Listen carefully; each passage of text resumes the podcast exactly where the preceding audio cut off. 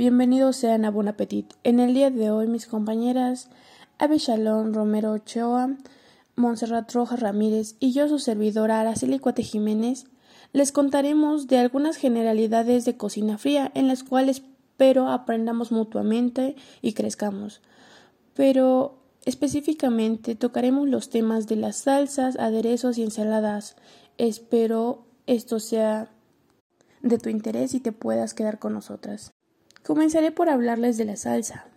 Podríamos decir que la salsa es una preparación culinaria fluida por varias sustancias. Se utilizan para aderezar, condimentar, acompañar o complementar un plato. Esta ya sea, como lo dije, o puede realzar el plato o puede armonizarlo. Pero se busca que la salsa tenga un complemento con los demás elementos para que puedan apreciarse de buena manera. A continuación, mi compañera Abby les contará algunos datos relevantes sobre la historia de las salsas. Bien, ahora yo les hablaré sobre la historia de las salsas. Una de las salsas más antiguas, quizás, y de las que se tienen referencia procede de la época romana. El garum, líquido oscuro que se dice procedía de la fermentación de intestinos de pescados azules, a las que se les añadía sal, especies, vino, miel, vinagre y aceite. Se fermentaba al sol y así se obtenía un extracto. Esta es mencionada en el trato de célebre recetario Apiti Celi de Reconinaria Libri de Sem del autor Marco Gavius Apicius. Como hemos notado, la salsa tiene una gran historia y con el transcurso ha ido cambiando bastante y por ello le han dado ciertas características como lo es la viscosidad, la textura, la opacidad y la temperatura. La viscosidad dependerá de cómo la querramos, si la querramos semilíquida, si la querramos en un punto nape, si la querramos más espesa. Y en la textura es la sensación en la boca que querramos que nos deje, ya sea para acompañar algo crujiente, algo muy suave, va a diferir. En la opacidad ya va a ser como querramos también mostrarla, si queremos un color muy vivo o la queremos en un color translúcido.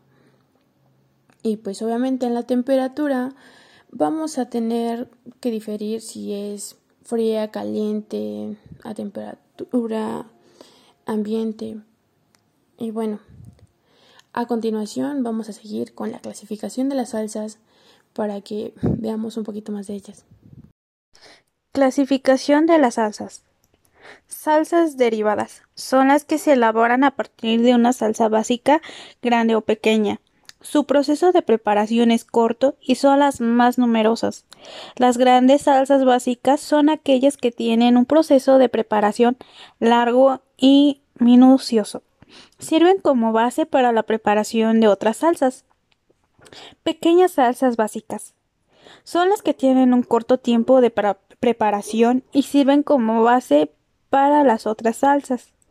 Las pequeñas salsas básicas son mayonesa, holandesa, vinagretas, normal o española. Salsas emulsionadas. Se denominan así porque son levantadas a través de uno o más elementos en su suspensión por, otro, por otra en movimiento. Las salsas emulsionadas se dividen en dos, frías y calientes. Las salsas emulsionadas frías son preparaciones a base de aceite, vinagre, sal y pimienta al gusto. Las salsas emulsionadas calientes, sus ingredientes son mantequilla clorificada, yemas de huevos, vino, vinagreta blanco, pimienta, jugo de limón y sal. A continuación yo les hablaré sobre los aderezos. Los aderezos tienen una larga historia. En la antigua Babilonia utilizaban aceite y vinagre, sobre las hojas verdes. Hace más de 2000 años, los chinos, por ejemplo, han utilizado como aderezo la salsa de soya por más de 5000 años. El imperio romano, las verduras crudas eran aderezos como una solución de agua y sal, y gracias a las cual los comensales ayudaban a mejorar la digestión después de sus grandes festines. A partir del siglo XXII, con el acceso de las a las rutas comerciales de América y Oriente, se empezó a popularizar la costumbre de comer ensaladas de vegetales aderezos con aceite, vinagre, sal y pimienta. Aderezo muy popular es la mayonesa. Una de las versiones sobre su creación dice que durante la Guerra de los Siete Años, en 1756 a 1760, los franceses atacaron la fortaleza inglesa de Saint Fleet en puerto de Mahon, capitán de la isla de Menorca. La operación estaba a cargo del duque de Richelieu y ataque lo llevó a cabo el coronel Rochabeau. Para celebrar la gran victoria, Richelieu ofreció un banquete en su honor. El menú incluyó una salsa creada por el cocinero de Richelieu en crema y huevo. Como no había crema, la hizo con aceite de oliva y huevo, creando así una nueva salsa de gran aceptación. En honor a la victoria, en el puerto de Mahot fue llamada Mahonaise y luego cambió por Mayonaise y en castellano quedó como mayonesa. Los aderezos tienen una larga historia. En la antigua Babilonia utilizaban aceite y vinagre sobre las hojas verdes hace dos mil años.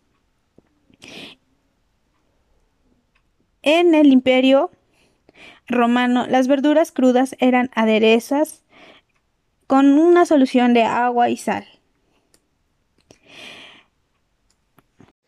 Continuando con la magnífica aportación que nos ha dado mi compañera Abby, les daré algunos aderezos muy muy ricos. En esto podría decirles algunos aderezos al estilo genovesa, la siliciana, de albahaca, a base de alcachofa, de chile pasilla, cilantro, inildo, flor de Jamaica incluso, honey, mustard, palomita, Dijon, miel, el francés, de queso, entre muchos otros varios. Estos son muy característicos, ya que tienen un contenido de grasa y su alta cantidad de acidez y una reducida cantidad de agua. Por eso no tienen mucha actividad acuosa. Por ello, sus conservadores suelen ser el benzonato de sodio o sorbato de potasio. Bien, yo les daré algunos puntos muy importantes o les hablaré sobre los aderezos. La mayoría de los aderezos son elaborados a partir de bases de salsas tradicionales que combinan los platos fuertes, especialmente de carnes rojas y carnes blancas. Sin embargo, no todos los aderezos que se utilizan para condimentar las comidas se limitan a este tipo de alimentos. De hecho, la misma facilidad con la que se preparan permiten la inclusión de una gran variedad de ingredientes que van desde frutos secos, maní, almendras y arándanos hasta especies y algunas plantas aromáticas, verduras y frutas, entre otros. Incluir aderezos en la preparación de las comidas es una gran oportunidad para atrapar la atención del comensal y conectarlo con el plato y garantizar una mezcla de sensación gustativa inigualables. Eh, serán una pregunta, ¿por qué usar aderezos? La preparación de alimentos se ha convertido en, una, en un suceso de especial atención.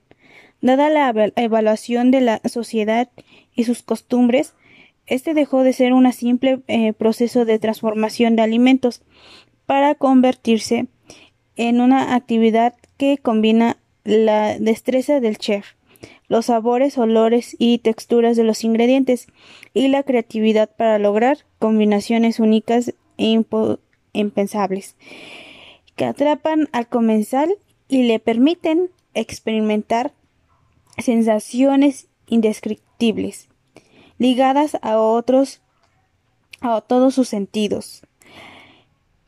En este punto, la importancia que los aderezos han adquirido en este mundo culinario no es menor, si bien el sabor de cada aderezo varía según los productos elegidos e incluidos de su preparación. Su capacidad de sazonar, aromatizar y acompañar el plato ha sido su ventaja frente a otro tipo de ingredientes. Ahora les hablaré también sobre las ventajas de los aderezos. Uno de los eh, puntos también a tomar que yo creo yo en lo personal que también es importante de mencionar. Los aderezos también eh, deben ser fáciles de preparar y de intensificar o suavizar el sabor de los ingredientes en un plato. Los aderezos suelen tener grandes beneficios para la salud en razón a su consumo frecuente.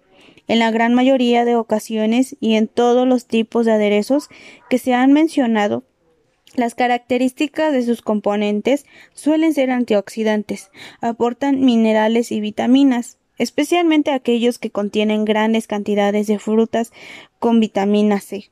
A su vez, los aderezos suelen ser ricos en fibra, especialmente aquellos que contienen eh, frutos secos y contribuyen al correcto tránsito intestinal de los alimentos que sazonan. Por otra parte, el contenido calórico de los aderezos suele ser bajo, aportando pocas grasas y azúcares a las comidas, razón por la cual suele ser incorporados a dietas y rutinas de alimentación estrictamente para el control de peso o la prevención de enfermedades como la diabetes. La cantidad de fibra y agua que contienen los aderezos complementan las comidas que sazonan, logrando un equilibrio entre el contenido del plato y lo requerido por el cuerpo. Es importante tener claro que los aderezos aportan a la comida que sazonan aroma, calor, sabor y versatilidad, razón por la cual suele ser una excelente opción para complementar un plato o amenizar una cena. Hola, el día de hoy este, les voy a hablar un poco acerca de las ensaladas, eh, ya que son platillos elaborados principalmente a base de plantas herbáceas, aunque también pueden hacerse con legumbres, este, ya sea huevos, carnes, pescados, mariscos, frutas, entre más cosas.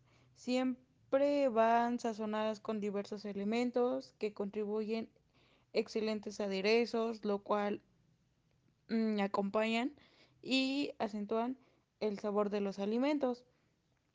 Las ensaladas preparadas a base de plantas herbáceas frescas, sazonadas, ya que constituyen un alimento refrescante, rico en vitaminas, en celulosa y sustancias minerales que ayudan al equilibrio de la obtención de nutrientes, de la elaboración de una buena ración alimenticia. Eh, algunas de sus características es que fue creada durante el Imperio Romano, ya que se dio los primeros pasos para preparar las plantas herbáceas con una preparación de agua y sal a manera de aderezo, eh, ya que a continuación en el siglo XVIII, una época en la que se adquiere mayor auge en este platillo, ya que se adoptan nuevos procedimientos que actualmente han hecho posible sacarle el mayor partido al sabor natural de los vegetales. Eh, para preparar una buena ensalada debemos de tener en cuenta algunos puntos que ahorita se los voy a hacer mm, conocer y bueno que ya muchos eh, debemos ahora es que saberlos pero pues no creo que no está de más el repasarlos y que como primer punto tenemos que los elementos de composición deben ser de la mejor calidad. Los vegetales o las plantas herbáceas no deben estar marchitas ni golpeadas. Como siguiente punto, hay que desinfectar y lavarlos perfectamente, ya que generalmente se sirven crudos. Eh, al igual como siguiente punto, debemos escoger el aderezo apropiado de acuerdo al menú que se va a servir. Como siguiente punto, también debemos saber combinar y proporcionar el aderezo de acuerdo con la cantidad de vegetales que tengamos. Eh, el siguiente punto es preparar la ensalada momentos antes de servirla para que conserve su apariencia y frescura. Eh, como siguiente punto y último, debemos de fijarnos en la variedad de los colores, sabores y texturas para lograr una buena combinación perfecta y tener un balance. Eh, a continuación les voy a hablar un poco de los aderezos, ya que es la combinación de diferentes sustancias que se utilizan para condimentar los alimentos. Al aderezo es una preparación que se le están dando los últimos toques, así que sazona para lograr un excelente platillo. El aderezo más común para la ensalada es la vinagreta. Además de este, hay otras preparaciones muy utilizadas que al añadirles diferentes ingredientes, ya sea cebolla, ajo, chalotas, perejil, alcaparras, jitomate, hierbas, etcétera. Ahora es que infinidad de cosas aumenta la variedad de las mismas. Eh, a continuación les voy a dar algunas proporciones de algunos aderezos, que por ejemplo es la vinagreta, que es una parte de vinagre por dos de sal, más sal y pimienta. Perdón, por dos de aceite y se le agrega sal y pimienta. Este, al igual que la mayonesa, que es yema más aceite, más vinagre, sal y pimienta. Eh, siguiente es la crema, que son tres partes de crema fresca, más una parte de vinagre o limón, lo que ahora sí que cada quien prefiera. Eh, se le agrega sal, pimienta y hierbas finas. El siguiente es huevo, que es este yema de huevo cocida montada en aceite, más mostaza, vinagre, más sal y pimienta. El de tocino es una parte de vinagre por dos partes de tocino, más sal y pimienta. Esta se debe poner a fuego la grasa junto con el vinagre ya que sazonamos, se deja enfriar para que la podamos utilizar. Luego la mostaza a la crema, que es crema más mostaza más limón, sal y pimienta. Luego sigue la de chile, que es media de salsa de chile, más media de salsa de mayonesa. Y listo, la tenemos. Luego es a la chantilly, que es media salsa de mayonesa, más media crema semibatida, que es crema fresca. Y listo, tenemos. Estas se pueden clasificar en dos, que son de acuerdo a los elementos que componen una ensalada. Estas se pueden dividir en salsas simples y en salsas compuestas, que a continuación les voy a platicar de ellas. Bueno, y a continuación les voy a hablar acerca de las ensaladas compuestas. Algunas de sus características es que, bueno, estas son, a diferencia de las otras, son compuestas de diferentes y mucho más elementos, ya sean frutas, legumbres, huevos, carnes, pescados, mariscos, y son sazonadas de diferentes maneras.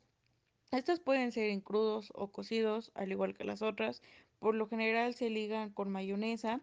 En este tipo de ensaladas debe decorarse con cuidado y en forma agradable para tener un balance y que ésta sea atractiva, ya que con frecuencia son en realidad platos completos. Esta, al igual que la otra, se clasifica en dos grupos, que es, ahora es que son las completas. Estas son constituidas de más de un elemento que pueden ser, como ya antes mencionado, pescados, mariscos, legumbres, frutas, entre algunas otras. Estas se sirven sobre una cama de lechuga y se pueden adornar con tomate, pepino, espárragos, rábano, huevo duro, pepinillos, pimientos, entre algunos otros elementos ya que personalmente ahora sí que gusta agregar. Estas pueden ser sazonadas de muy diversas formas y con frecuencia acompañadas de salsas o preparaciones especiales. En principio de este género de ensaladas se considera una comida completa. Con frecuencia se sirven en los días de calor, ya que muchas veces son muy frescas. Em, son ensaladas muy usables, ya que las combinan con fruta fresca, acompañadas de camarones o langostas, de gallina, de buey y de pescado. Eh, la siguiente clasificación es de acompañamiento, que estas son preparaciones más simples de las anteriores y generalmente se preparan con lechuga, legumbres, tomates, pepinos, rábanos, pimientos, etc. Mm, estas son con frecuencia se espolvorean con perejil picado, chalotas, eh, ahora sí que opcional, con lo que más lo gustan acompañar y con lo que sea el agrado de cada quien. Eh, estas son principalmente para acompañar un plato fuerte. Como ya antes mencionado, les voy a platicar sobre las ensaladas simples. Eh, algunas de sus características es que estas son compuestas por un solo elemento, ya sea alguna planta herbácea como puede ser lechuga, espinaca, eh, entre algunas otras, eh, de una legumbre, una verdura o una fruta.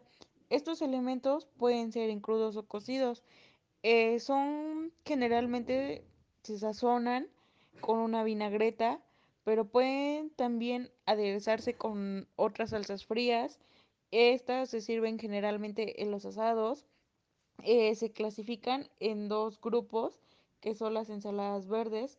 Esta se compone de una ensalada sola, mm, bueno, más bien dicho, de una sola clase de hojas, ya sea de lechuga, espinacas, acelgas, entre alguna otra, que sea pues del agrado de cada quien. Y cuando se usa un solo tipo de lechuga, eh, la ensalada toma este nombre. Mm, Para preparar la ensalada se deben de tener en cuenta tres principales puntos que ahorita se los voy a decir, que el primero es quitar las hojas maltratadas de la lechuga, ya sea con un cuchillo o hacer el contorno del tronco y luego retirarlo. Como siguiente punto es lavar cuidadosamente las hojas por, ahora sí que una por una, eh, dejar escurrir y quitar el exceso de humedad con un trapito limpio. Como último punto es rocer las hojas con las manos y ponerlas en un bol para ensaladas. Estas se deben dejar conservar para que mantengan su frescura y se deben de sazonar un poco antes de servirlas. Eh, la siguiente clasificación es la ensalada de una verdura o legumbre. Eh, en este tipo de ensalada se hacen a base de una sola verdura o legumbre. Generalmente se preparan y se sirve sobre una, un fondo de lechuga. Casi siempre se sazonan con una vinagreta o con mayonesa y en ocasiones con crema fresca. Complementando un poco lo que me han dicho mis compañeras sobre las ensaladas, sabían que las ensaladas se daba desde los romanos. Ellos sazonaban las verduras crudas o plantas herbáceas con una preparación de agua y sal. Esta la usaban como aderezo, por así decirse.